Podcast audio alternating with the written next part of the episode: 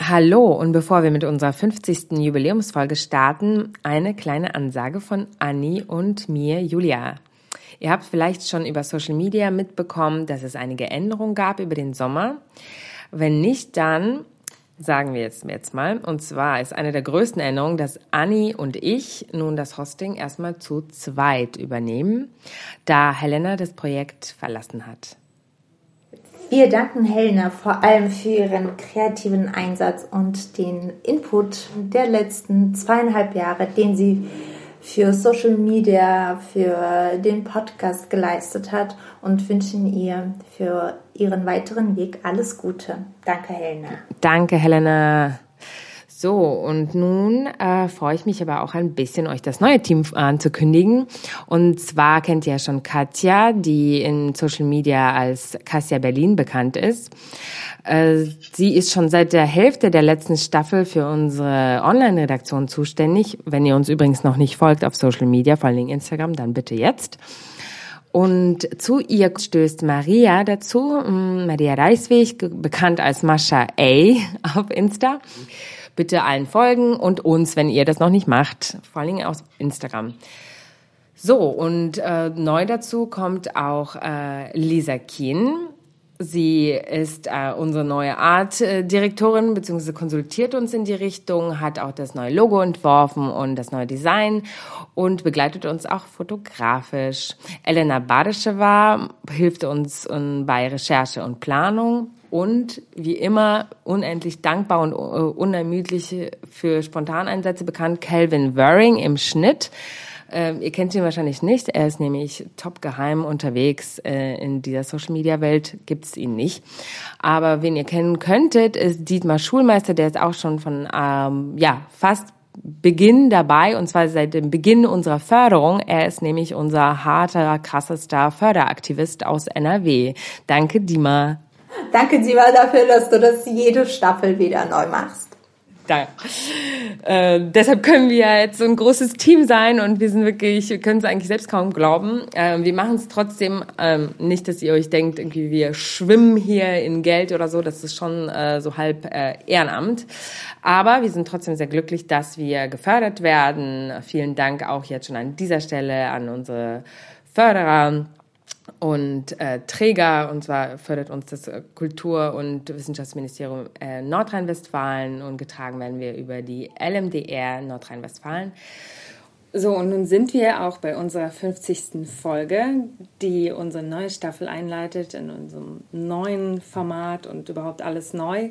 Äh, wie so vieles ständig verändern auch wir uns. Und äh, wir sind sehr glücklich darüber, dass wir heute jemanden ganz Besonderen bei uns haben, die auch neue Themen äh, zu Hörse bringt und äh, zu unseren HörerInnen. Melina Barczak, hallo. Hi. Hosse. So, sie ist äh, Journalistin und Filmemacherin und äh, wir sind uns kürzlich begegnet. Da bin ich sehr froh darüber, dass äh, du schon bei einem anderen Projekt von mir mitgemacht hast, bei Arte Tracks East. Vielleicht haben das jetzt auch einige von euch gesehen. Wobei ich weiß gar nicht, ob das jetzt schon raus sein letzte, wird, wenn wir das bringen. Die letzte Folge stand das, auf das 5. August, oder? Ach so, ich in der Arte-Mediathek. So gut kenne ich die, die, diese Ausstrahlungsdaten. Auf jeden Fall schaut es euch äh, gerne an. Äh, da würdet ihr uns alle sehen, ehrlich gesagt, in der letzten Folge. Genau, aber abgesehen davon beobachte also ich persönlich und ich glaube viele von euch äh, ihre Arbeit und wir konsumieren ihr Wissen und äh, all, die, all den Service, den sie uns bietet, äh, uns unknown. Äh, ich bin sehr, sehr dankbar für deine Arbeit Melina. Wirklich schon äh, seit einiger Zeit bin ich sehr glücklich, dich entdeckt zu haben. Und äh, genau, also wirklich aufrichtiges, äh, aufrichtiger Dank äh, für deine krasse Arbeit. Ja. Gern geschehen. Ja. Und vielleicht fangen wir auch äh, gleich damit an, also mit dieser Aufklärungsarbeit, weil selbst für uns, die wir uns hier, weiß ich nicht, mit Postost oder wie auch immer man das jetzt irgendwie bezeichnet, ähm, postsozialistische Länder etc. etc.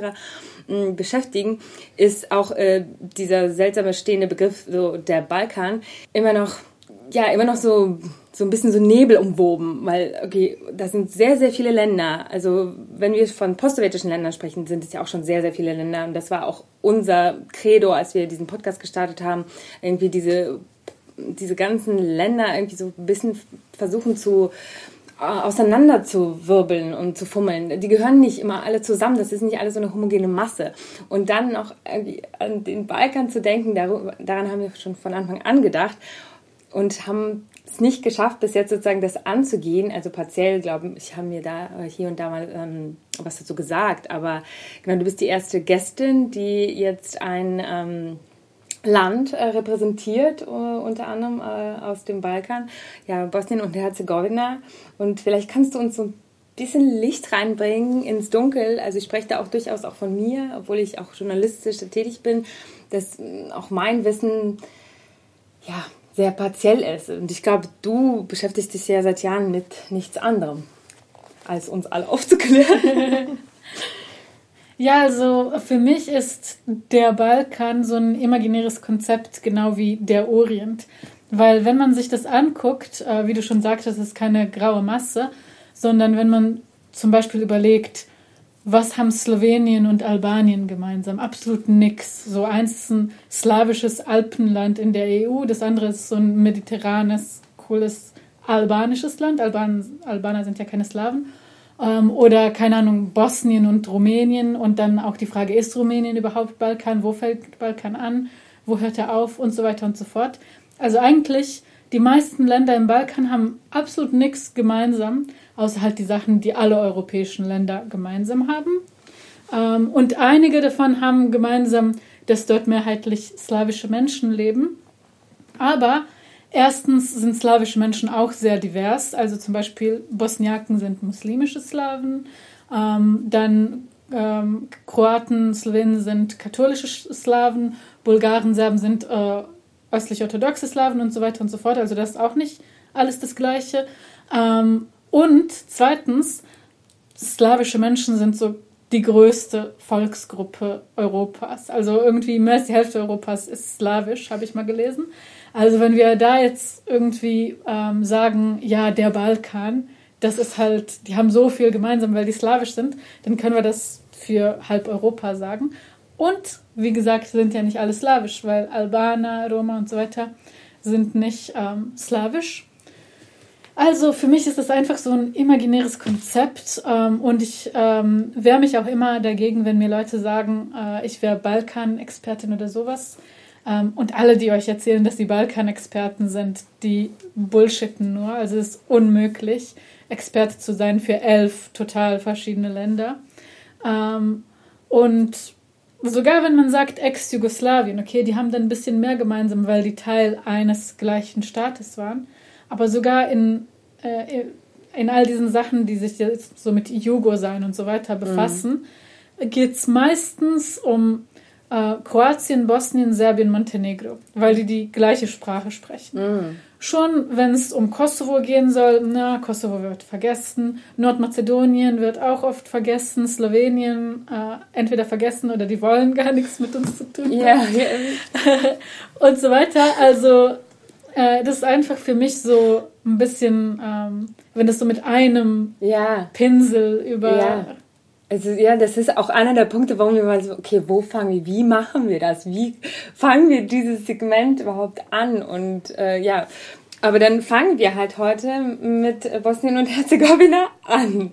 Und äh, genau, sind sehr froh. Es gibt ja auch äh, durchaus äh, ähm, nachrichtenrelevante Anlässe. Es gibt ja aber auch äh, Wahlen. Und äh, sowieso äh, war äh, aus sehr, sehr ja, schrecklichen Anlässen auch ähm, Bosnien in aller Munde in letzter Zeit. Ähm, ja, vielleicht kannst du auch was dazu sagen. Vielleicht wurdest du jetzt äh, als Bosniakerin äh, dazu durchaus öfter mal interviewt oder äh, zu Rate gezogen. Und zwar seit ähm, der Ausweitung äh, des Krieges auf die Ukraine, weil da wurden ja durchaus äh, Parallelen gezogen. Vielleicht äh, steigen wir mal so ein, um die, diese aktuellen Themen anzugehen. Mhm. Ja, also äh, komischerweise wurde ich gar nicht viel öfter angefragt, weil ähm, das ist immer so dieses, äh, diese Sache in Deutschland, wenn man einen bestimmten Hintergrund hat, wird man ganz oft in die Ecke gedrängt, ah, du sollst ja über dein Land schreiben. Ähm, aber wenn es dann darum geht, dass diese Themen nicht mehr Nischenthemen sind, sondern in der Mitte der Gesellschaft ankommen, ähm, dann sind plötzlich alle alten Ölfe-Experten dafür und dann werden wieder die Ölfe eingeladen. Also eine Freundin von mir aus Ungarn ähm, hat es mal gut beschrieben, so sie wird immer gezwungen, über Ungarn zu schreiben, aber dann, wenn Orban äh, nach Deutschland kommt zu Staatsbesuch, dann macht das Interview wieder irgendein alter Typ, der keine Ahnung von Ungarn hat. Und es ist wirklich so. Also ähm, nicht nur ihr ist das passiert, sondern allen. Und äh, es ist auch nervig, wie qualitativ schlecht denn teilweise die Arbeit dieser Leute ist. Also zum Beispiel, ich weiß nicht, ob es zum Jahrestag von Srebrenica war oder irgendwas anderes, aber es war irgendein Thema, bei dem mal endlich in allen Medien über Bosnien gesprochen wurde. Ähm, und ich habe keine Anfragen bekommen, aber stattdessen hatte zum Beispiel der Deutschlandfunk so einen alten Philosoph, der irgendwas über Gerechtigkeit gefaselt hat und sowas beim Thema Genozid in mhm. Bosniaken. Und ich denke mir, es gibt so viele, so wichtige, so interessante, so faszinierende Dinge zu sagen zu diesem Thema. Und ihr holt euch irgendeinen random Dude, der nichts darüber weiß und der dann so als Allzweckexperte so wie diese billig Spraydosen, die man irgendwie bei Aldi kauft, um alles Reiniger zu sein. Ähm, und der wird da dann eingesetzt. Und das ist irgendwie so nervig, weil es ist eine Abwertung ähm, meiner Expertise irgendwie. Man fühlt sich nicht wertgeschätzt. Ähm, wenn man kaum Anfragen bekommt und man sieht, die Anfragen bekommen Leute, die nichts mit dem Thema zu tun haben oder die schon was mit dem Thema generell zu tun haben, aber nicht so viel Ahnung haben, weil, wie ich gerade sagte, so Balkanexperte, alle, die euch erklären wollen, dass die Balkanexperten sind, sind full of shit, das ist unmöglich. Ähm, aber es gibt ja Leute, die befassen sich so mit dem Balkan. Also die sitzen vielleicht in Deutschland oder Österreich oder vielleicht auch in Belgrad und schreiben so als Balkan-Korrespondenten über diese Sachen und so weiter. Und die kennen sich dann schon besser aus als irgend ein Sportjournalist, random Sportjournalist in Deutschland. Ne? Aber trotzdem heißt das nicht, dass sie Experten für jedes einzelne Land sind. Und wenn es zum Beispiel um den Genozid an Bosniaken geht, dann sollte man sehen, wer sind da die Experten, wer sind da die Leute, die sich wirklich jahrelang mit explizit diesem Thema befassen. Ähm, genauso wie wenn wir in Deutschland über den Mauerfall oder die Stasi oder den Holocaust oder irgendeinen Teil deutscher Geschichte reden würden, würden wir ja einen Holocaust-Experten oder einen Stasi-Zeitexperten oder sowas ähm, einladen und nicht einfach einen random Deutschland-Korrespondent oder noch besser irgendwie Zentraleuropa-Korrespondent von irgendeiner äh, Zeitung. Oder was auch oft getan wird, dass Slawisten einfach eingeladen werden. Stellt euch vor, ich will für irgendein bosnisches Medium irgendwas machen über, keine Ahnung, die Berliner Mauer und dann lade ich einen Germanisten ein. Ja. Das ist so unfassbar. Also es ist wirklich, das kommt, glaube ich, auch von diesem ähm, grauer ähm, Brei-Denken. Mhm, mhm, so, oh, der ist Slavist, der weiß bestimmt alles über alle Länder zwischen Slowenien und oder zwischen aber, Italien okay, aber gab es trotzdem jetzt äh, sozusagen in, in, den letzten Monaten äh, öfter Berichterstattung zu Bosnien? Also ich weiß, also, letztes Jahr gab es ja so auf jeden Fall ähm, äh, diese Se Separationsbekundungen ähm, äh, seitens der Republika Srpska. Vielleicht kannst du kurz das auch einordnen gleich nach mhm. meiner Frage. Ähm, und da, äh, da ging das, glaube ich, so ein bisschen hoch kurz. Und äh, spätestens seit, wie gesagt, äh, der ähm, Ausweitung des Ukraine-Krieges am 24. Äh, Februar ging das ja auch nochmal hoch. Außerdem ist ja auch noch der 30. Jahrestag äh, seit Beginn äh, des Krieges in Bosnien. Also was sind so die Themen, die gerade behandelt werden und die Punkte? Also und vor allen Dingen, was sind eigentlich die Verknüpfungspunkte zu ähm, zu eben der Ukraine und warum, warum ist das so wichtig? Warum, warum ist es so wichtig, vielleicht auch darüber zu reden? Findest du das auch so wichtig? Und siehst du da auch selbst diese Parallelen? Ja, also natürlich ist es wichtig, vor allem weil als der Krieg dann ausgeweitet wurde in der Ukraine, also auf das ganze Land, da wurde so oft gesagt, so erster Krieg in Europa seit dem Zweiten mhm. Weltkrieg, wo ich mir denke, sogar in diesem Land Ukraine ist schon seit acht Jahren Krieg. Mhm. So, sogar das. Also ihr habt acht Jahre Krieg verpasst. Ähm, und dann sagt ihr erster Krieg seit dem Zweiten Weltkrieg. Und dann, als Leute da mit Riesenlisten ankamen, von was für Kriege es alles in Europa kam seit dem Zweiten Weltkrieg, ähm, dann wurde das so ein bisschen korrigiert und so, ja, wir meinen erster Angriffskrieg. Bosnien war auch ein Angriffskrieg. Mhm. Und das zu leugnen, nimmt einfach nur Milosevic in Schutz und ist ziemlich faschomäßig. Ähm, wird in Deutschland oft gemacht, nicht weil die Leute Faschos sind, sondern weil sie nicht wissen, was sie reden. Mhm. Ähm, und dann wurde gesagt, ja, okay, wir meinen größter Krieg. Was soll größter bedeuten?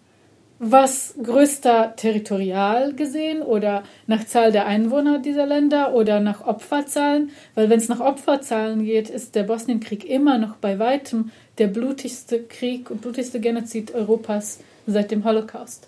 Also ähm, das war einfach, das hat so richtig gezeigt, dass wir scheißegal sind. Das war wirklich für viele Leute extrem verletzend, extrem mhm. traumatisierend, das Schlimmste, was man traumatisierten Menschen antun kann, also auch aus wissenschaftlicher Perspektive, ist ihnen das Gefühl geben, dass ihr Trauma nicht ernst genommen wird oder dass es geleugnet wird und so weiter und so fort. Und wenn dann einfach... Oder dass es nicht relevant ist. Genau, ja. Um das zu besprechen im Kontext eines anderen Krieges.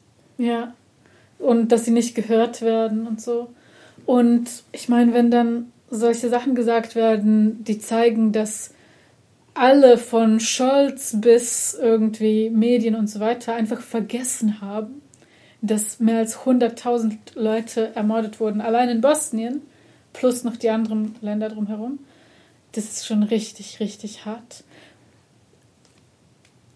Ich will kurz ähm, einhaken bei dem Wort vergessen. Denkst du wirklich, dass es etwas mit Vergessen zu tun hat? Ich, ich denke, wenn solche politischen Konflikte passieren und man ähm, das nicht größer kontextualisiert und andere Beispiele bringt, denke ich immer, dass es nichts mit Vergessenheit zu tun hat, sondern mit Priorisierung. Ähm, von Menschen, die für jemand anderen bestimmen, ob ein Thema, von dem eine Gruppe von Menschen betroffen ist, relevant ist oder nicht. Und das finde ich schmerzvoll und respektlos diesen Menschen gegenüber. Und ich frage mich, wie man in so einer Situation ähm, mit, mit diesem zugefügten nochmal von außen zusätzlichen Leid umgeht Jetzt du als Bosniakin äh, und Expertin, die das im Moment in diesem Zuge erfährt, wie gehst du damit um ähm, und wie trennst du deine persönliche, deinen persönlichen Bezug ähm, zu dem allgemeinpolitischen oder letztlich das überhaupt trennen? Hm. Mhm. Ähm, also ja, ich glaube, es ist beides. Also das, was du gesagt hast, plus vergessen weil ähm, bei dem Beispiel, was wir gerade hatten, so erster Krieg in Europa seit Zweiten Weltkrieg oder dieses oft gesagte 70 Jahre Frieden in Europa und so, da sieht man einfach, es ist vergessen. Also die haben das komplett nicht auf dem Schirm. Und das mit der Priorisierung, da hast du auch recht, weil wenn man sich zum Beispiel anguckt, Bosnien und die Ukraine, ähm, die Ukraine kriegt Waffenlieferungen, natürlich sollte das noch mehr sein und so weiter, aber zumindest ist es da und diese große Solidaritätswelle, die am Anfang da war, dass irgendwie alle äh, möglichen ähm, Medien und Menschen und Unternehmen und so weiter ukrainische Flaggen überall hatten und so. Ähm, das war bei Bosnien überhaupt nicht so. Im Gegenteil, wir hatten ein Waffenembargo. Also es war überhaupt verboten, äh, an Waffen zu kommen, geschweige denn äh, irgendwie, dass wir Waffen bekamen. Ähm, und diese Javelins, die jetzt zum Symbol des Widerstands wurden in der Ukraine, ein einziger Javelin kostet so viel wie alle Waffen, die die gesamte Stadt Srebrenica hatte, um sich zu verteidigen. Ähm, plus, dann kam die UN 93 und haben gesagt, ähm, gebt uns eure Waffen, ihr werdet entwaffnet, ihr seid jetzt unter Schutz der UN. Haben die Menschen sogar dieses kleines bisschen Waffen aufgegeben, was sie hatten, um sich zu verteidigen. Ähm, weil sie dachten, okay, die UN wird uns beschützen und wie das geendet ist, wissen wir ja alle. Ähm, und das ist halt ein riesiger Unterschied. Und zu dieser Trennung vom äh, persönlichen und äh, arbeitsmäßigen, ich glaube, das muss man gar nicht trennen. Ähm, ich glaube, wenn man trotzdem eine gute Arbeit macht, dann ist das ja kein Problem, ähm, da auch irgendwie mit sich selbst und seiner Persönlichkeit und so mhm. reinzugehen. Ähm, also das wird ganz oft so gesehen, dass Menschen, die betroffen sind, nicht objektiv sind. Ähm, aber das ist auch wieder dieses rassistische Einheitsbrei-Denken, denn niemand würde sagen, Deutsche dürfen nicht über Deutschland berichten, weil dann sind sie ja betroffen und unobjektiv. Also nach dieser Logik müssten wir alle deutschen Journalisten feuern und nur ich hätte alle Jobs so, und ein paar andere Ausländer. Ähm, äh, aber das ist halt so, weil wir wissen, dass nur weil jemand deutsch ist, heißt es nicht automatisch, dass er jetzt immer auf der Seite von Scholz sein wird und alles unkritisch berichten wird und dass er Sachen verdrehen wird, weil er irgendwie die deutsche Regierung so geil findet und so weiter. Das würden wir nie im Leben denken. Ähm, aber anderen Communities geben wir dieses, ähm, äh, diese Einordnung nicht. Also wir denken, okay, die ist aus Bosnien, die wird bestimmt auf Linie äh, des typisch bosnischen äh, Argumentieren und so weiter. Ja, das geht ja das in unserer aller Arbeit so. Also wir sind ja alle im selben Boot hier. Ja. genau. Es ist auch wichtig, dass du das nochmal so erwähnst, weil diese, diese Vorgehensweise, die ist, die uns ja alle triggert und die zu dieser Arbeit, die wir machen, auch äh, auf der anderen Seite auch ein bisschen zwingt. Ja, es ist wie so eine Gegenposition zu halten. Aber Anni, du hast ja immer irgendwie dieses persönliche. Du versuchst es ja zu trennen irgendwie. Ich weiß nicht, wie du das ich machst. Nee, ich, ich will das, überhaupt. Schaffst du? Na, also ich, ich trenne nicht vom Persönlichen, ähm, aber ich versuche ich versuche wirklich die andere Seite zu verstehen. Das heißt aber nicht, dass ich wirklich, ich habe ein, eine konkrete Vorstellung von Gerechtigkeit und von ähm, Verhaltensformen, ja, also in meiner Vorstellung. Aber ich versuche trotzdem die Position einzunehmen zu verstehen, warum jemand bösartig ist. Ich versuche das wirklich zu verstehen, weil es einfach nicht in meine Welt passt, wie man bewusst bösartig handeln kann. Und das ist etwas, was mich auch zu dem, äh, zu dem Philosophiestudium tatsächlich gedrängt hat, weil ich keine Antworten darauf gefunden habe. Hat es auch damit was zu tun? Also auch mit äh, Armenien und Aserbaidschan und äh ähm, nicht um, äh, auch ähm, auch ich meine natürlich auch aufgrund der Genoziderfahrung von vorher, ja, aber aber nee, das hat etwas mit meiner ganz persönlichen Geschichte zu tun. Also ich wollte einfach nur wissen, warum Menschen in einem direkten Umgang miteinander bösartig zueinander sind. Und eine Antwort darauf gibt es leider nicht, ja, außer da, davon bin ich überzeugt, dass niemand Böses unbewusst macht. Das ist meine Überzeugung.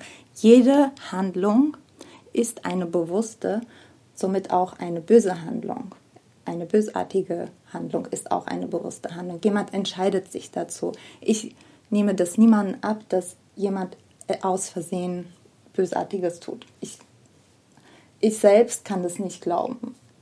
Das, nee. Aber wir sind vom Thema abgekommen. Ich wollte dich fragen, ähm, wann deine politische Arbeit oder dein politisches Bewusstsein eingesetzt hat, was dann zu deiner Arbeit geführt hat. Wie alt warst du da und was?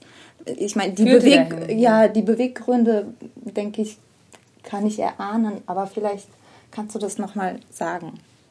Hm, also, ähm, ich weiß gar nicht, wann das angefangen hat, weil ich kann mich an keinen Moment in meinem Leben erinnern, wo ich nicht irgendwie politisch, äh, politisches Bewusstsein hatte. Schon in Kindergartenjahren. Ich weiß, dass ich mit ähm, einer Deutschen im Kindergarten, weil ich war ja Flüchtling in Deutschland, dann musste ich zurück nach Bosnien und dann. Erzähl am besten von Anfang an, also deine Geschichte, weil ich glaube, das kennen wir jetzt, aber vielleicht machst du das äh, so wirklich detaillierter, das, was du willst, natürlich, aber ich glaube, das ist gut für die Einordnung. Und okay. interessant auch. Mhm. Super interessant. Ja, also ähm, ich musste vom äh, Genozid in Bosnien flüchten und kam dann so zickzack ähm, über Mazedonien und ähm, wie heißt das Land nochmal? Niederlande? Ich habe es verdrängt. ja, äh, das ist. Auch eine spezielle Rolle. Auch eine spezielle Rolle, ja. Vielleicht habe ich deshalb verdrängt. Ja, ich denke auch. Ähm, auf jeden Fall, da war ich auch ein bisschen und dann kam ich nach Deutschland. Ähm, und so zickzackmäßig, weil Deutschland hatte ähm, verboten, dass Menschen aus ähm, Bosnien nach Deutschland kommen. Ähm, und deshalb mussten wir erstmal äh, in die Niederlande und dann mit einem Bus illegal über die Grenze. Bla bla, lange Geschichte auf jeden Fall. Ähm, habe ich dann drei Jahre in Deutschland gelebt, weil wir sind nicht sofort am Anfang des Krieges ähm, geflüchtet. Ähm, wir waren erstmal Binnenflüchtlinge innerhalb Bosniens während des Krieges. Und dann war ich in Deutschland ein bisschen und dann musste ich wieder zurück sofort nach Ende des Krieges, 96, und habe dann ähm, fast 20 Jahre in Bosnien gelebt. Einfach da zur Schule gegangen, studiert, alles Mögliche. Und dann bin ich ähm, zurückgekommen nach Deutschland vor ein paar Jahren. Und ja, jetzt bin ich hier. Das ist auch eine lange Geschichte jetzt mit all diesen äh, Identitätsfragen, dass ich mhm. irgendwie nach Deutschland wieder zurück wollte und so weiter. Äh, aber das ist ein anderes Thema. Auf jeden Fall, ähm, die Frage war, um zurückzukommen, ähm, wie ich halt mit der, ähm, wann ich diese erste Politisierung hatte. Um, und das war halt, ich kann mich an keinen Moment in meinem Leben erinnern, wo ich nicht politisches Bewusstsein hatte und Bewusstsein über äh, Genozid und Krieg und so weiter. Ähm, und ich weiß noch, dass ich im Kindergarten mit irgendeiner ähm, deutschen, mit irgendeinem kleinen deutschen Mädchen gestritten habe, weil ich immer ähm, in so als Kunstprojekt, da wurde ja den Kindern gesagt, malt was auch immer ihr wollt. Und ich habe immer äh, Liliane, also das Symbol Bosniens, gemalt. Und da kam dieses deutsche Mädchen und fragte mich, warum malst du immer Anker? Und ich war so, das sind keine Anker. Ähm, und ja, dann war ich schon so ziemlich, keine Ahnung, genervt davon und habe mit ihr rumgeschritten und meinte so, wie kannst du sagen, dass das Anker sind und so. Ähm, auf jeden Fall, ich wusste immer, was das ist. Und ich hatte jetzt so ein Projekt, wo ich ähm, irgendwie ähm, für Schulkinder in Deutschland Krieg und Flucht und so erklären sollte, ähm, weil irgendwie jetzt wegen der Ukraine viele Schulkinder danach fragen. Und es war voll schwierig für mich, diese Texte zu schreiben, weil ich fand es einfach selbstverständlich, dass Kinder wissen, was Bomben sind und Granaten und die Unterschiede und Munition und so weiter. Und dann musste ich erstmal so ein paar Schritte zurückgehen und mir denken, warte, warte, das sind deutsche Kinder, die wissen nicht, was Bomben sind. Also man muss den Kindern erklären, was das ist. Und das war für mich total mindblowing. Oder zum Beispiel, als ich als Teenagerin, ähm, ich habe mir immer die Biografien von irgendwelchen Musikstars durchgelesen. Und ich weiß noch, ich saß da und habe so die Biografie von Kurt Cobain gelesen. Und da war kein Abschnitt dazu, was er während des Krieges gemacht hat.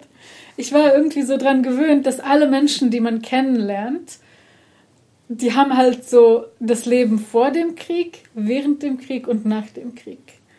Und dann ähm, habe ich halt so Kurt Cobain kennengelernt, unter Anführungsstrichen, durch Wikipedia.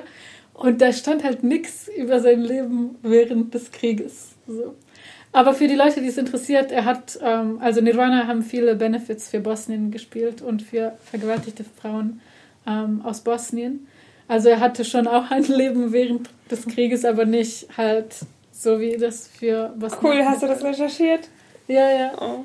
Also, weil der Bassist von Nirvana, Kristen Novoselic, ist ja ähm, kroatischer Abstammung. Mhm. Hat auch in äh, Kroatien, ich glaube, ein Jahr ähm, war er da auf dem Gymnasium und so. Seine Eltern sind aus Kroatien. Und er hat dann ähm, Nirvana quasi dazu gebracht, all diese Benefits zu spielen für I didn't know. Ja, ja. L7 haben auch mitgemacht und The Breeders und so. Witzig, ja. Aber also von diesem super coolen Thema ähm, von Nirvana und dass man sowas nicht weiß, ne? Also dass man sowas da nicht mitbekommt. Aber man, da gibt es ein richtig hartes Thema, was du auch ähm, auf äh, deinem Blog bzw. Instagram-Kanal ähm, auch immer wieder präsentierst und ähm, genau, auch in Interviews oder so immer, äh, immer wieder auftaucht. Und das war für mich auch irgendwie relativ neu, weil als wir darüber gesprochen haben, hast du halt das so krass detailliert erzählt. Und zwar dieser Zusammenhang zwischen all den ähm, neonazistischen Terroranschlägen und dem, dem Balkan bzw. Serbien. Und vielleicht kannst du dazu was sagen, weil das, also das ist auch schon ziemlich mind-blowing. Ja, also eigentlich ist es ähm, logisch, dass diese, all diese Rechten und Rassisten das geil finden, wenn mitten in Europa ähm, so viele Menschen, so viele muslimische Menschen ermordet werden. Das ist ja deren Traum. Ähm, und es ist ein Grundstein dieser rechten Ideologie, ähm, dass sie Europa als einen weißen christlichen Kontinent sehen. Und ähm, da sind halt muslimische Menschen, also Bosniaken, ähm, und die meisten Albaner sind auch muslimisch, aber auch ähm, viele christlich. Ähm, die sind dann halt ein Dorn im Auge dieser Leute und Serbien hat ja genau diese Menschen ermordet.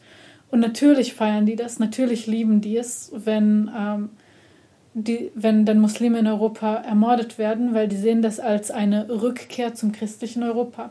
Das ist nicht nur äh, bei diesen rechtsextremen Terroristen so, ähm, sondern dieses Rückkehr zum christlichen Europa. Das ist eigentlich ein Zitat von britischen Diplomaten, die Bill Clinton gesagt haben, äh, wir lassen das Waffenembargo so, wir lassen nicht zu, dass Bosnien sich verteidigt gegen den Genozid, weil das ist eine ähm, schmerzvolle, aber realistische Rückkehr zum christlichen Europa. Ähm, und ich meine, man wusste damals, Jugoslawien äh, war ja, oder dieses Rest Jugoslawien, was nur noch ähm, aus Serbien und Montenegro bestand, ähm, das war die viertgrößte, viertstärkste Armee Europas. Bosnien hatte gar keine Armee, als es angegriffen wurde. Also es war zwar schon ein unabhängiger Staat, aber hatte noch keine Armee. Und dann wird man angegriffen. Das war am Anfang einfach pures Gemetzel. Denen ist keine einzige Kugel entgegengeschossen worden, weil die bosnische Armee nicht existierte. In meiner Stadt auch, da gab es keinen Konflikt oder Krieg. Das habe ich erst vor ein paar ähm, Jahren so realisiert. Ich bin gar nicht Kriegsflüchtling, ich bin Genozidflüchtling. Weil das kann man nicht Krieg nennen, wenn da eine Seite durch die Straßen läuft von Tür zu Tür und Menschen ermordet und die zweite Seite gar nicht existiert. Ähm, auf jeden Fall, ähm, die haben dann, äh, diese britischen Diplomaten haben gesagt, Rückkehr zum christlichen Europa. Ähm, François Mitterrand hat gesagt, also der damalige Präsident Frankreichs, ähm, hat gesagt, es wäre unnatürlich, ein muslimisches Land in Europa zu haben. Äh, auch deutsche Politiker, US-Politiker und so weiter. Also das ist bekannt, dass für die das einfach so war, ja, jetzt sterben diese Leute halt, aber ist ja besser, als wenn wir ein muslimisches Land hier äh, haben, will ja keiner. Ähm, und das ist halt das Krasse, weil Bosnien war wirklich das erste ähm, mehrheitlich muslimische Land, das irgendwie versucht hat, unabhängig zu werden. Albanien vielleicht ein bisschen früher, aber Albanien war dermaßen hyperkommunistisch und atheistisch, dass das vielleicht gar nicht als Bedrohung gesehen wurde. Aber auf jeden Fall, das ist halt so einer der Kernpunkte dieser rechten Ideologie, dass man Europa weiß und christlich haben möchte. Ähm, und außerdem diese Frage von Islamisierung, Umvolkung und sowas, das hat ja auch Wurzeln in dem Hass gegen albanische Menschen.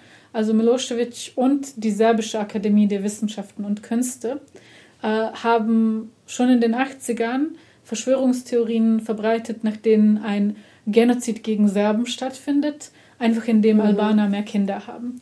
Und das ist dieses White Genocide oder Great Replacement oder Umvolkung oder Islamisierung. Das ist genau diese Theorie. Und das ist auch, was Putin sagt, ja, es gibt einen Genozid ähm, jetzt äh, in der Ukraine, um das quasi als Ausrede zu nutzen, um das Land anzugreifen. Genauso hat es Milosevic mit Kosovo gemacht. Ähm, und die haben einfach so viele Gemeinsamkeiten. Und wenn man sich dann anguckt, zum Beispiel äh, der Terrorist von, aus Norwegen, äh, der 77 Menschen ermordet hat in äh, Utøya und in Oslo, der hat in seinem Manifest ähm, über 300 Mal, glaube ich, oder über 400 Mal Serbien erwähnt dann noch über ähm, 500 Mal Bosnien, Kosovo und so weiter, die Länder, die von Serbien angegriffen wurden. Er hat gesagt, Karadzic ist ein europäischer Held, der gegen die Islamisierung Europas Ihr sagt nochmal, wer Karadzic ist. Das ist der Präsident der selbsternannten serbischen Republik innerhalb Bosniens. Also war quasi der politische Anführer der ähm, ethnisch-serbischen Kollaborateure ähm, in Bosnien. Wie viel Prozent Serben machen äh, in Bosnien aus? Äh, das ist schwer zu sagen. Äh, ich würde sagen so 30 Prozent, aber es ist schwer, weil wir hatten ähm, bis 2013 waren Bosnien und Somalia die einzigen Länder der Welt, die keine Volkszählung hatten. 2013 haben wir dann eine bekommen, aber die war mit so vielen Fehlern ähm, verstrickt, dass es irgendwie erst 2015 öffentlich gemacht wurde, zwei Jahre später. Und mittlerweile hat sich auch sehr viel geändert, weil Kroatien in der EU ist mittlerweile und sehr viele bosnische Katholiken haben kroatische Pässe, obwohl sie nichts mit Kroatien zu tun haben. Aber das ist ein Weg für äh, die kroatische Regierung, ähm, eher nationalistischere, eher konservative äh, Wähler zu bekommen, wenn sie einfach Pässe verteilen außerhalb Kroatiens. Ähm, naja, auf jeden Fall viele ähm, bosnische Kroaten oder bosnische Katholiken haben sich dann gedacht, ja, natürlich hole ich mir diesen kroatischen Pass, EU-Pass, ich bin doch nicht doof und ähm, leben jetzt in Deutschland oder wo auch immer. Äh, also das kann man ihnen auch nicht vorhalten. Natürlich, wenn man einen EU-Pass bekommen kann, dann nimmt man ihn. Aber deshalb gibt es jetzt noch viel weniger Kroaten zum Beispiel. Also diese ganze Zensus-Sache ist jetzt schon veraltet. Und das ist schwer zu sagen, wie da die prozentuellen ähm, Sachen sind. Ich habe dich unterbrochen, sorry. Ja, du wolltest eigentlich. Ja, du wolltest wir waren gerade bei den, äh, ah, bei den Terroristen. Ja, Terroristen. Ja. ja. genau. Also Breivik hat ja auch ähm, gesagt, der Grund, warum er dieses ähm, Jugendcamp der äh, Arbeiterpartei, der Sozialdemokratischen Partei, ähm, angegriffen hat, ist, weil die für den NATO-Einsatz gegen Milosevic waren. Ähm, und das ist halt, der war, der hatte eine komplette Balkan-Obsession oder Serbien-Obsession. Auch der Mörder in Christchurch in Neuseeland, der mehr als 50 Menschen in zwei Moscheen ermordete, hat auf seine Waffen die Namen von serbischen Kriegshelden geschrieben, hat als Soundtrack ein äh, serbisches Kriegslied genutzt, das ähm, den Genozid glorifiziert und das auch von einem verurteilten Kriegsverbrecher ähm, performt wurde sozusagen. Ähm, dann dieses Lied ist halt so bekannt in diesen rechten Kreisen, dass auch der Attentäter aus München erstmal hat er gesagt, ich feiere den Typ aus ähm, Norwegen. Ich finde ihn so super. Und deshalb hat er an diesem Tag sein Attentat verübt. Mhm. Ähm, plus, er hatte in rechtsextremen Foren äh, als Nickname einen Namen, der sich auf dieses Genozid glorifizierende Lied bezieht. Und dieses, äh, diesen Namen, er, äh, den er dann in diesen rechtsextremen Foren nutzte, hat er bekommen von einem Typ aus den USA, der später selbst zwei Latinos ermordet hat in den USA.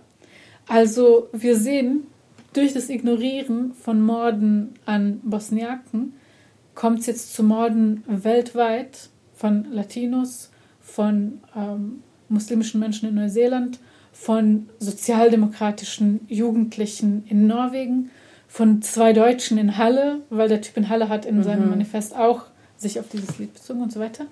Also das ist einfach ähm, auch strategisch gefährlich, wenn wir nicht uns ansehen, was in Bosnien passiert ist, was äh, der bosnische Genozid bedeutet, ähm, weil Rechte und Rassisten machen das. Die haben dann ihre Version der Sachen, die natürlich nicht stimmt oder die stimmt faktisch, aber die sie gut finden und sagen, ist ja gut, dass all diese Menschen ermordet wurden. Und wie kann man denen dann entgegentreten, wenn man keine Ahnung von dem Thema hat?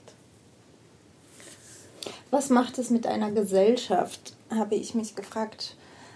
Also ich finde äh, den bosnischen Genozid mm, gerade so relevant, weil es ja noch so sehr frisch ist und die Opfer ja leben, sozusagen der Familien die Opfer leben natürlich nicht, aber die, die unmittelbar Betroffenen sind da und sie können sich zu diesen Themen äußern und erzählen, was passiert ist. Das kann man alles festhalten und fixieren. Was natürlich gut ist für die Aufarbeitung, äh, wenn Geschichten nicht verloren gehen, ja, und man sie nicht rekonstruieren muss äh, aus der, ja, rück, äh, rückblickend ähm, sozusagen. Was macht es mit einer Gesellschaft von Betroffenen, wenn solche grausamen Ereignisse nicht ordentlich kontextualisiert werden und besprochen werden? Was, was macht es mit den Menschen? Ja, vielleicht auch zur Aufarbeitung im Land selbst ja. und den, also auch im Täterland darauf eingehen. Ähm, aber auch im Land selbst würde es mich auch gerne interessieren, wie weit, ähm, wie weit das passiert. Mhm. Also im Land selbst muss man immer unterscheiden zwischen der sogenannten Republika Srpska, die ich ja gerade erwähnt habe. Ähm, das ist der Landesteil Bosniens, aus dem alle Nicht-Serben vertrieben oder ermordet wurden. Ähm, und natürlich wird er jetzt von serbischen Nationalisten regiert, weil da sind ja fast nur serbische Menschen, die da leben, also ethnisch serbisch. Ähm, und die sind halt zu einem riesigen, riesigen Teil nationalistisch. Es gibt eine Studie, dass nur 13 Prozent der Menschen in der Republika Srpska den verurteilten Völkermörder Mladic überhaupt als Verbrecher sehen.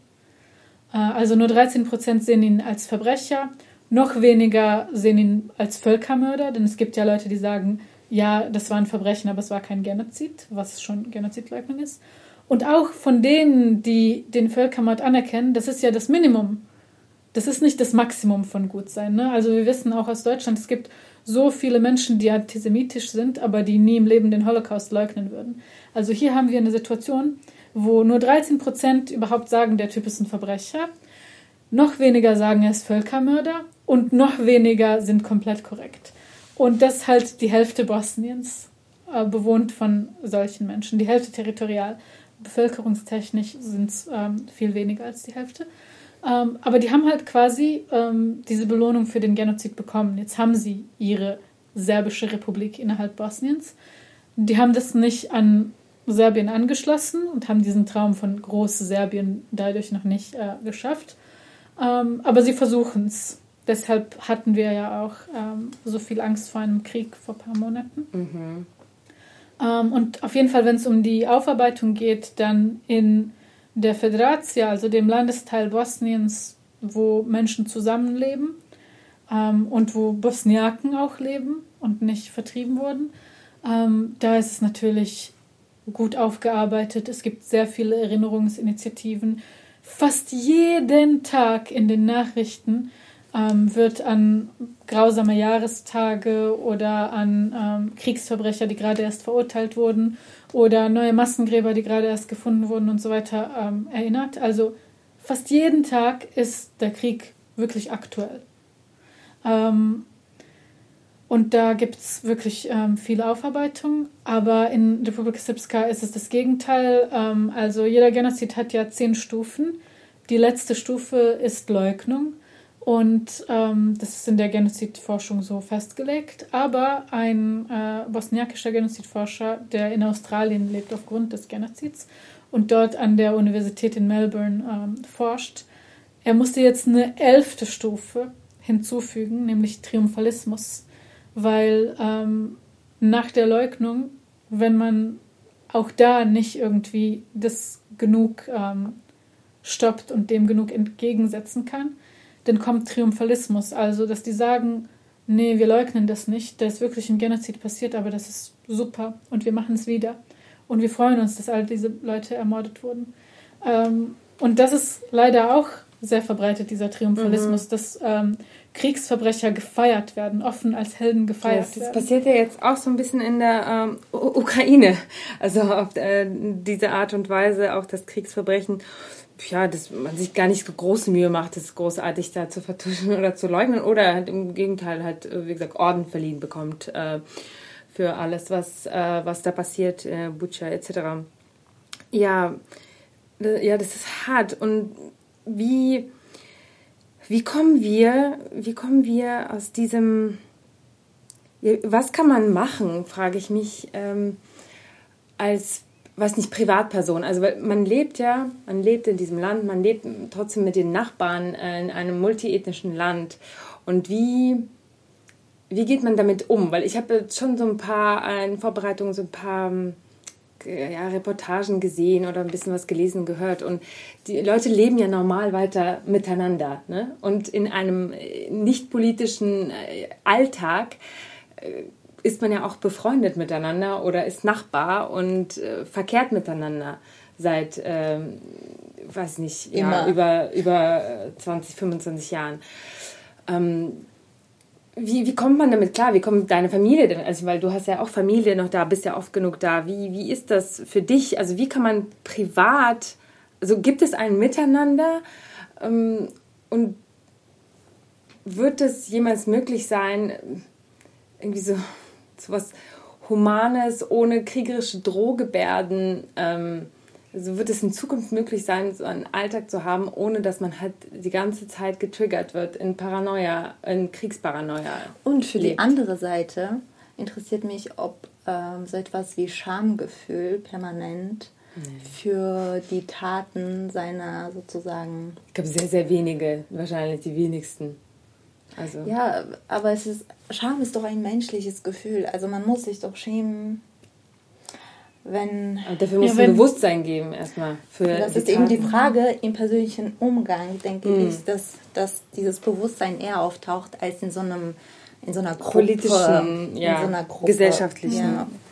Ja. leider auch nicht im persönlichen Umgang. Also ähm, das Ding ist, in Deutschland wird das ja so gesehen, ja, das war so ein ethnisches Problem.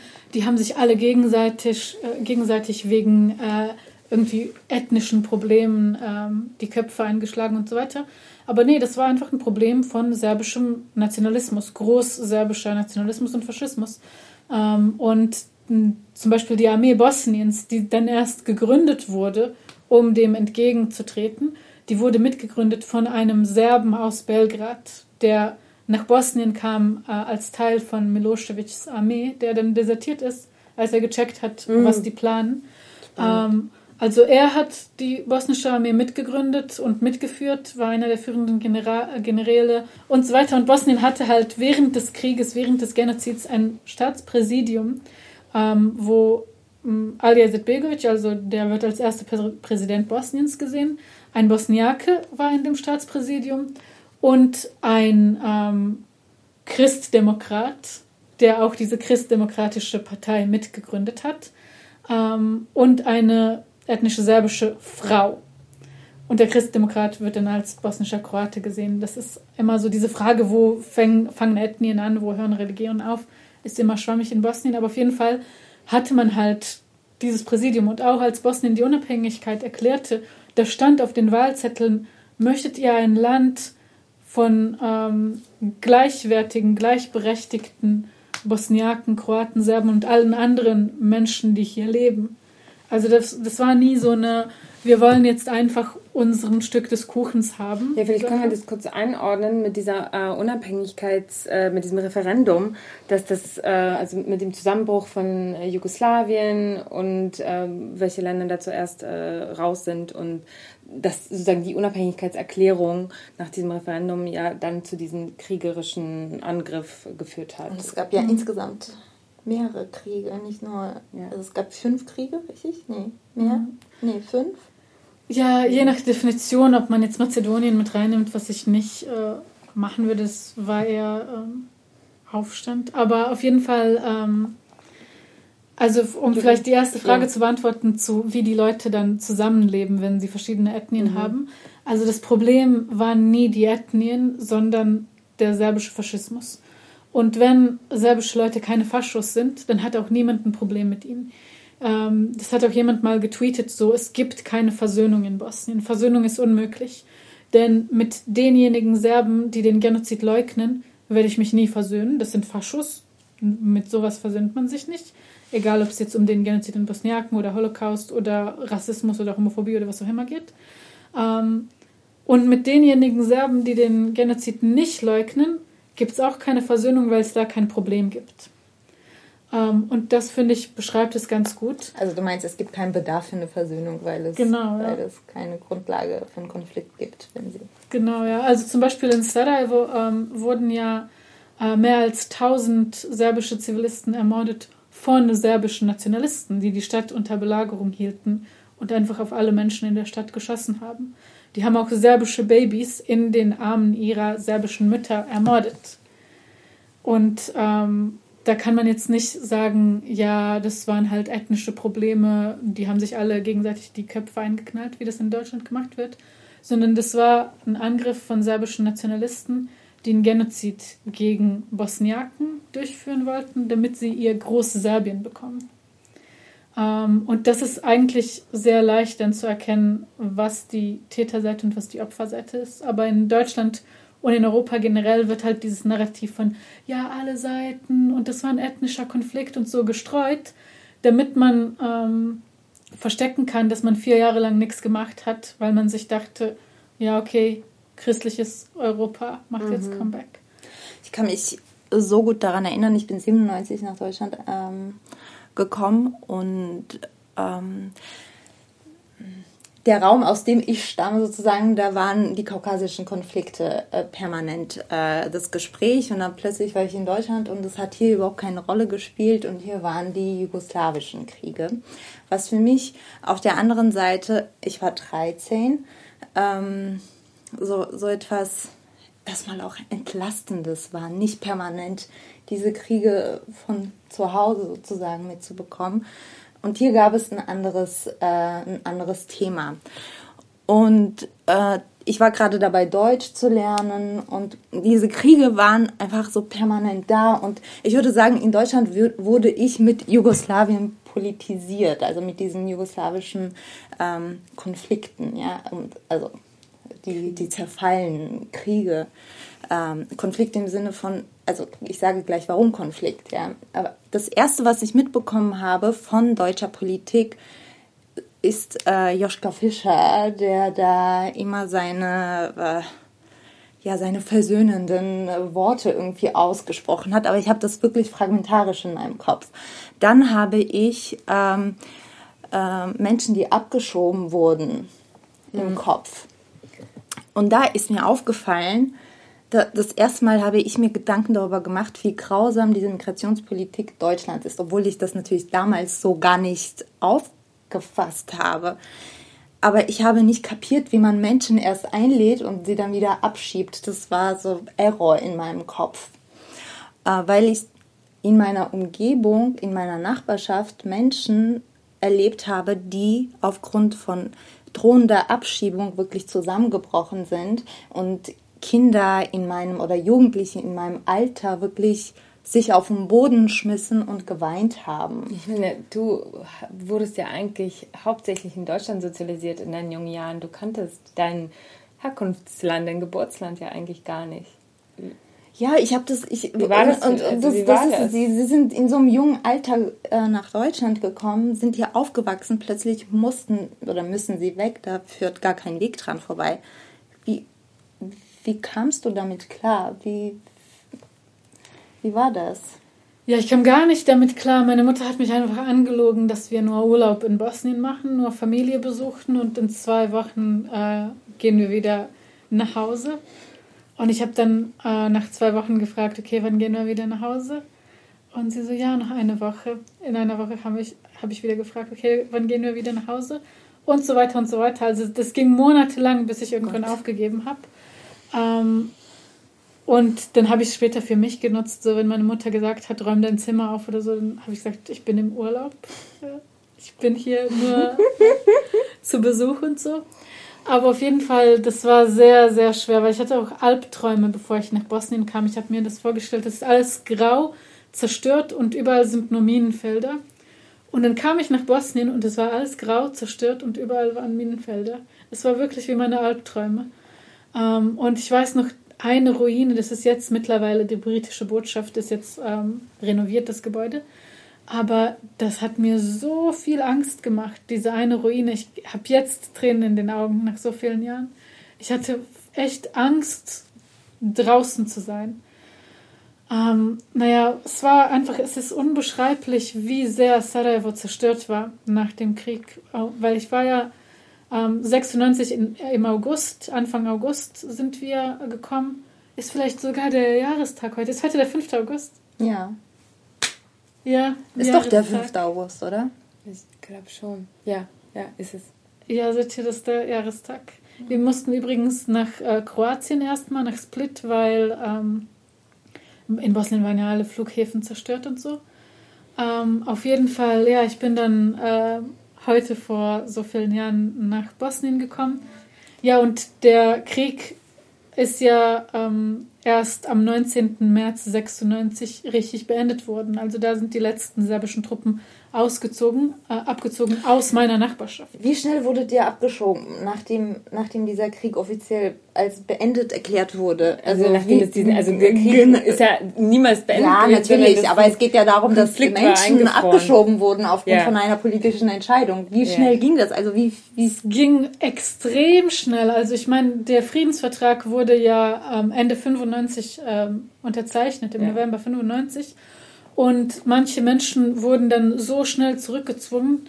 Ähm, zum Beispiel, ich habe einen Kumpel, der musste im April zurück nach Bosnien. Ja. Im April und im März sind die letzten serbischen Truppen weggezogen. Und die waren da, trotz Friedensvertrag, äh, waren die ja nicht äh, einfach da zum Chillen, sondern die haben weiter gemordet. Und zwar in meiner Nachbarschaft. Ähm, also da sind in der Nacht vom 18. zum 19. März 96 wurden immer noch Menschen lebend verbrannt und ermordet und so weiter. Ähm, und dann zwei Wochen später müssen Leute aus Deutschland zurück dahin ziehen. Also das ist echt krass. Und wenn ich mir äh, denke, so wie du schon sagst, es war in Deutschland ein Riesenthema damals. Es war ständig in den Medien. Die Menschen waren auch hier und haben hier gelebt und wie man von diesem ständig drüber reden kommt zu 70 Jahre Frieden in Europa und mhm. erster Krieg in Europa seit dem Zweiten Weltkrieg und so weiter und totales Vergessen. Das ist keine Ahnung, wie das passiert ist. Aber du hattest noch eine Frage gestellt, die ich wichtig fand. Ah ja, zum Zerfall Jugoslawiens. Da ist ähm, wichtig zu sagen, das wird ja auch oft gesagt, ja, das sind halt diese Balkan-Barbaren, die so unzivilisiert sind, dass sie nicht in einem Vielvölkerstaat leben konnten, sondern die hatten alle ihre einzelnen Nationalismen und wollten sich dann trennen und haben sich während dieses Trennungsprozesses ermordet. Aber das stimmt nicht, sondern es war ein Vielvölkerstaat, der hatte viele Probleme. Da wurden zum Beispiel Albaner, Roma, Bosniaken immer diskriminiert. Ähm, aber es hat trotzdem funktioniert. Dann kam eine Wirtschaftskrise und gleichzeitig kam Milosevic, ein serbischer Nationalist, an die Macht. Er war Präsident Serbiens innerhalb von Jugoslawien. Und ähm, dann hat er durch Gewalt und Verfassungsänderungen ähm, es geschafft, dass auch in anderen Orten in Jugoslawien seine Leute installiert werden, also in Montenegro.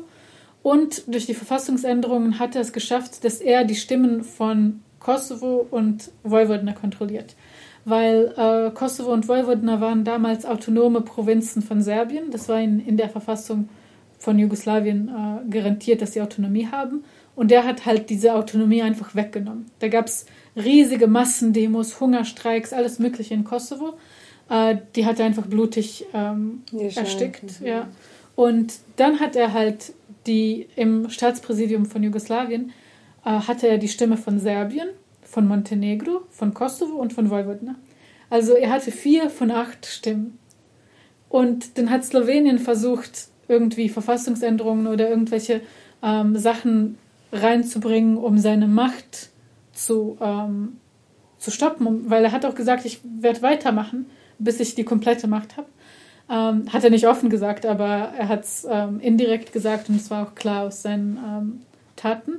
Und Slowenien hat versucht, da etwas zu stoppen, aber konnte es halt nicht stoppen, weil er schon zu diesem Zeitpunkt vier von acht Stimmen hatte. Ähm, und dann haben einfach alle Länder in Jugoslawien gesagt, okay, das ist Jugoslawien, Land der südlichen Slawen und nicht Land der Serben. Und wir können nicht hier leben, wenn das ein Großserbien sein soll. Und vor allem ein Großserbien, das alle nicht-serbischen Menschen wie Dreck behandelt. Dann haben alle Republiken Jugoslawiens Volksabstimmungen gemacht und überall wurde mit überwiegender Mehrheit, überall mehr als 90 Prozent gesagt, ja, wir wollen raus aus diesem Desaster. Und dann hat Serbien all diese Länder einzeln angegriffen. Und das ist halt, warum man nicht sagen sollte, der Jugoslawienkrieg. Weil, wie du schon meintest vorhin, es war nicht ein Krieg, es waren mehrere getrennte Kriege. Und es waren Kriege, wo Serbien andere Länder angegriffen hat. Und nicht, dass jetzt, keine Ahnung, alle gegen alle, Slowenien hat Kosovo angegriffen und Bosnien ähm, Montenegro und Montenegro Kroatien und so weiter. Sondern es war halt, okay, Montenegro Kroatien kann man sagen, weil Montenegro war noch Teil ähm, damals, so wie Deutschland und Österreich auch das äh, Dream Team negative waren während des Zweiten Weltkriegs? Also ich habe hier notiert, es gibt, es gab über ein ganzes Jahrzehnt Kriege auf dem ehemaligen Jugoslawien-Gebiet. Es gab den ersten Slowenienkrieg, der relativ kurz ging äh, und 91, dann zwischen 91 und 95 den Kroatienkrieg. Äh, der Bosnienkrieg war 92, 95 und der Kosovo-Krieg war der letzte 98, 99 und im Prinzip ist genau meine Erinnerung an den Kosovo-Krieg gebunden. Aber zu dem Zeitpunkt hat man natürlich auch auf die äh, vorigen Kriege auch verwiesen. Nur ähm, ging es darum, ob jetzt Milosevic ein Kriegsverbrecher ist oder nicht. Und zum Glück wurde er dann zu einem erklärt. Nur das so zur Ergänzung. Ja, nee, das ist sehr gut, glaube ich. Gut. Es ist voll schrecklich. Wir müssen, glaube ich, bald zum Ende kommen, obwohl es natürlich lange kein Ende gibt. Aber das heißt ja einfach nur, dass es irgendwann eine Fortsetzung geben muss. Aber ähm, eine letzte Frage, bei der wir wahrscheinlich eh trotzdem ein paar Minuten verweilen werden, wie ich diese Dynamik hier einschätze. Ähm, Jugoslawien, du hast es gerade ja selbst gesagt, das Land der südlichen Slawen. Also, was ist so deine Selbstbezeichnung? Weil wir sind ja hier alle so ein bisschen in, aus diesem in diesem Fremdbezeichnungsmodus gewesen, jahrzehntelang auch in Deutschland oder auch, auch schon teilweise in unseren Herkunftsländern. Und äh, Genau, da gibt es ja so einige Bemühungen, Versuche, da irgendwie rauszukommen, ähm, beziehungsweise auch so vereinende Elemente zu finden für Leute aus irgendwie Bereichen, die sich irgendwie tangieren. Ähm, und äh, würdest du dich zum Beispiel, äh, es gibt ja so XU, ne, äh, kenne ich so als Bezeichnung, finde ich eigentlich auch ganz ganz niedlich klingt das irgendwie, aber würde man sich so bezeichnen? Ähm, oder äh, du hast ja sicherlich von Post-Ost gehört. Äh, wie verhältst du dich äh, zu diesen, zu diesen ja, Neologismen? Mhm. Also ähm, Jugoslawien, Land der südlichen Slawen, aber Albaner sind keine Slawen, Roma sind keine Slawen. Äh, fast keiner der jüdischen Menschen in diesen Gebieten ist slawisch, die sind meistens sephardisch. Ähm, und Bosniaken sind zwar Slawen, wurden aber nie als Teil des Clubs gesehen, weil sie muslimisch sind.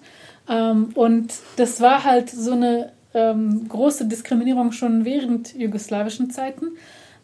Und ich glaube, das Problem ist, dass viele Leute, die in Deutschland oder Österreich und so leben, die da auch geboren wurden oder am Anfang des Krieges irgendwie flüchteten nach Deutschland, nach Österreich und so, die haben nie in Bosnien oder Kroatien oder so gelebt, die haben in Jugoslawien gelebt. Die haben in einem Staat gelebt, der, wenn man was Negatives über den Staat sagt, wird man sofort auf eine Folterinsel gebracht und muss da ähm, seine Zeit verbringen, ohne irgendwie zu wissen, wie lange.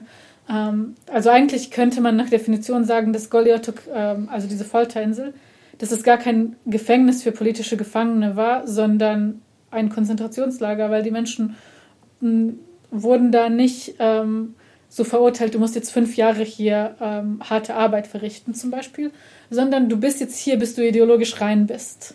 Also man wusste nicht, wann das mhm. endet. Aber das ist ein anderes Thema. Auf jeden Fall, ähm, es war halt eine krasse Zensur und ähm, die Leute, die in Jugoslawien gelebt haben, wissen teilweise noch immer nicht, wie scheiße dieser Staat war. Und die haben dann irgendwie, die sind dann nach Deutschland gekommen und haben vielleicht so Nostalgie nach ihrer alten Heimat, vielleicht Nostalgie nach ihrer Jugend, ähm, vielleicht ähm, mögen sie irgendwie Bands aus dieser ähm, Zeit, aus dieser Region und so weiter und haben dann diese Jugo-Nostalgie. Aber das ist für mich, sorry, jetzt werde ich viele Leute verletzen, aber das ist peinlich. Das ist wie wenn irgendwelche Leute aus Ostdeutschland nach, in die USA gegangen wären vor ein bisschen vor dem Mauerfall oder kurz danach und jetzt 30 Jahre später immer noch drüber reden würden, dass es keine Bananen gibt in Leipzig oder sowas. Ich weiß nicht, also das ist teilweise so richtig, als ob die eingefroren sind in der Zeit und einfach die letzten 30 Jahre politische Entwicklungen verpasst haben. Also diese ganze Jugo-Nostalgie und wir nennen uns selbst Jugos und so weiter, mhm, mhm. das ist für mich sehr, sehr kritisch. Und ich weiß, es ist vielleicht ein anderer Kontext, weil es ist was anderes, wenn man in Bosnien aufwächst und weiß, ich bin Bosniakin und dann bin ich nach Deutschland gezogen. Und für die Leute, die in Deutschland aufgewachsen sind, für die ist das ein bisschen Identitätsding und die nennen sich Jugos und so weiter, aber mehr als 100.000 Menschen sind gestorben, ähm, weil Bosnien unabhängig wurde. Und dann ist es auch Zeit, nach 30 Jahren zu sagen Bosnien und Kosovo und Kroatien und Slowenien und so weiter und nicht Jugos. Ähm, und dieses Slawisch, da ist auch das Problematische, dass wir halt immer so nicht Teil des Clubs waren und als irgendwie minderwertig gesehen wurden ähm, und als genetisch entstelltes Material, wie es Karadžićs Vizepräsidentin sagte. Ähm, und dann ist es halt für mich schwierig, mich damit so sehr zu identifizieren, wenn man nie in diesen Club reingelassen wurde. Ähm, es ist für mich leicht, wenn ich zum Beispiel mit Freunden rede, so äh, aus Polen oder aus der Ukraine, wo wir irgendwie äh, Gemeinsamkeiten haben, wo wir irgendwie von 1 bis 10 zählen gleichzeitig und checken, okay, das ist fast das Gleiche so. Ähm, und dann kann man sich schon damit identifizieren, aber es ist halt das Ding, dass slawische Menschen und Länder so divers sind, dass einerseits, oh, ich freue mich, dass ich was gemeinsam habe mit Menschen aus Polen und der Ukraine und so weiter, aber andererseits, ich will nicht Teil eines Clubs sein, der mich ausgeschlossen hat, der mich der als Begründung für die Ermordung irgendwie das ähm, slawische Übermacht und so weiter hatte. Und das Ding ist auch, ähm, dass jetzt ganz viel über antislawischen Rassismus geredet wird, wo man auch unterscheiden soll. Ich kann nicht still da sitzen, ähm, während irgendwie so getan wird, als ob es gleich ist, wenn jemand ukrainisch ist oder russisch oder bosniakisch oder serbisch oder kroatisch und serbisch und so weiter. Also das sind ja auch Unterschiede. Ich weiß, dass das historisch begründet wird mit dem Zweiten Weltkrieg, wo slawische Menschen als Untermenschen gesehen wurden. Aber das gilt, galt nicht für alle slawischen Menschen. Kroaten zum Beispiel sind slawisch, aber ähm, die hatten halt ihren Nazi-Puppenstaat.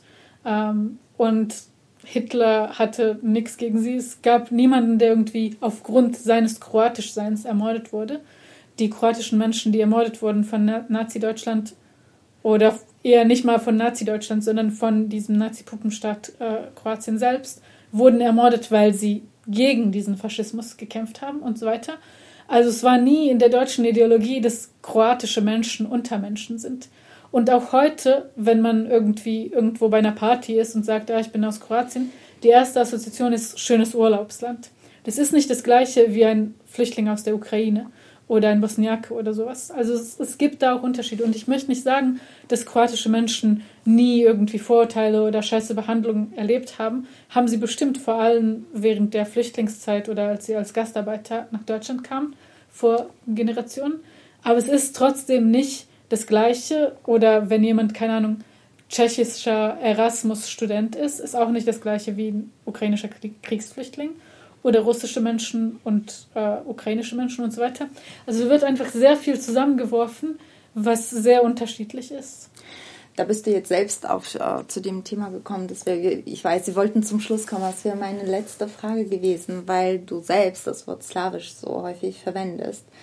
Ähm, was ist, also wir sprechen, wie du sagst, oft in dieser, in diesem, ähm, in diesen Zeiten über Antislawismus und setzen uns mit diesem Phänomen als rassistisches Phänomen auseinander. Und ich frage mich oft, ähm, Slawismus, was bedeutet das eigentlich aus der Position der zum Beispiel südlichen slawischen Länder? Was ist das für dich jetzt, wenn du auf, diesen, ähm, auf diese Besprechung hinsiehst? Äh, was sagst du dazu? Gegen was richtet sich das genau? Hm, also aus unserer Perspektive ist es halt diese Abwertung von, ihr seid nicht wirklich Europa, der Balkan ist ja nicht wirklich Europa oder das sind irgendwelche wilden, unzivilisierten, die sich alle gegenseitig die Köpfe eingeschlagen haben. Und, oder wenn man irgendwie versucht, Probleme anzusprechen, wenn man irgendwie zum Beispiel ähm, im Arbeitsumfeld jemanden darauf hinweist, dass der Kollege ganz schlimme serbisch-nationalistische Sachen gesagt hat und dass man das verletzend findet und so weiter, dann wird es abgewertet mit, oh ja, diese Balkanleute und ihre Streitereien und so. Also man wird nicht ernst genommen.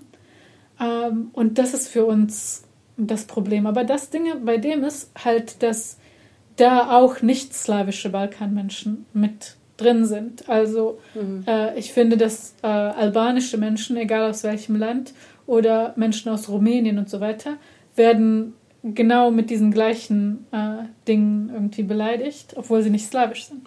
Danke, dass du das sagst. Das auch darauf wollte ich hinaus. Ja, genau darauf eigentlich. Dass, äh, dass es diese diese Form, also das Wort also slawisch suggeriert eine reine Definition, also eine gewisse Reinheit, äh, die praktisch über diesen Begriff suggeriert wird, der aber de facto innerhalb der, der echten Menschen einfach nicht gibt, ja. Punkt. Ja, ja, aber genau, also über diese, weiß nicht, Diversität und äh, Intersektionalität, da reden ja trotzdem auch. Also auch wir in diesen Diskursen. darüber. Also jetzt nicht wir im Sinne von wir hier, sondern also allgemein, so, weiß ich nicht, die Leute, die halt darüber halt so diskutieren und äh, immer mal äh, dazu kommen, vielleicht mal ihre ähm, Meinung irgendwo auszusagen. Ähm, und ich, ich finde es auch wichtig, dass das möglich ist, glaube ich. Ähm, weil äh, ich glaube, das alles ist ja eine Diskursmasse. Also all diese, also all diese Neologismen, all diese Bezeichnungen und auch all das, also das ist ja ein Prozess. Das ist ja alles ein sehr, sehr junger Prozess auch mhm. noch. Wir sind irgendwie Wir leisten dabei. Pioniersarbeit im Prinzip. Wir arbeiten etwas alle auf, alle zusammen aus unterschiedlichen Teilen, die ähm, also auch ähm, so methodisch arbeiten wir das auf, so wie es vorher nicht gemacht ja. wurde. Und deshalb, also deshalb bin ich, ich bin da immer so ein bisschen vielleicht, ähm, ja, vielleicht ist es, kann man das auch naiv nennen von manchen äh, Leuten, aber ich bin da ein bisschen großzügiger manchmal, weil ich denke, äh, klar, es gibt Leute, die sind noch woanders in ihrem Bewusstsein oder in der Aufarbeitung ihrer Identitäten, Selbstbezeichnung, bla, tralala. Und äh, vielleicht hören Sie diesen Podcast und denken, ach fuck, ja, ich habe mich jetzt irgendwie gerade noch so Ex-Ju genannt und wie stehe ich denn jetzt dazu oder so, ne? Ja, also sorry, ich dass ich gesagt habe, ich denke mal, Nein, ich denke halt immer, es gibt so Fehler, Fehler, ähm, wie sagt man, Fehler, Raum für Fehler oder Raum für, weiß ich nicht, Umdenken oder... Enttabuisierung, das äh, führt oft über peinliche Aussagen, aber man muss ja irgendwie anfangen zu sprechen und noch gibt es ja dann keine Regeln, die dann postum aufgestellt Ja, ich bin, ich bin halt immer, ich glaube sowieso, dass alles, was, das war, also wie gesagt, also dieses, diese Bezeichnung also dieses, wir dachten ja, wir haben das äh, angefangen, diesen Podcast zu machen, dachten, okay, wir haben keine Ahnung, wir nennen diesen Podcast so, ne? Also hier das Night. So. Und äh, ein paar Jahre später haben wir gedacht, naja, jetzt wird es ja langsam schon klarer. Nun, seit diesem Jahr ist wieder alles vollkommen chase. Also es ist wieder, und wir fangen wieder von vorne an. Oder nicht von vorne, sondern woanders. Und alles wird wieder um, umhergeschmissen und wir haben neue Diskursmomente und ähm, viele, viele, viele Fragen ähm, für viele Menschen. Neue mh, mm, Prioritäten natürlich auch. Und äh, ja, ich weiß nicht, ich bin natürlich, ich dachte irgendwann, okay, ja, bald, weiß ich nicht, kann die nächste Generation nächste Fragen klären oder so, aber gefühlt, gefühlt sind wir irgendwie wieder am Anfang und wieder am Anfang und wieder am Anfang. Das ist echt, äh, ist echt verrückt, unerwartet, ehrlich gesagt. Ich dachte, ich kann hier bald in Rente gehen.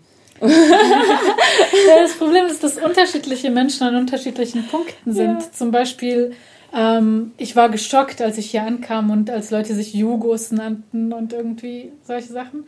Ich meine, in Bosnien, wenn mir jemand so begegnen würde, ich wäre beleidigt. Und hier nutzen das Leute als Selbstbezeichnung.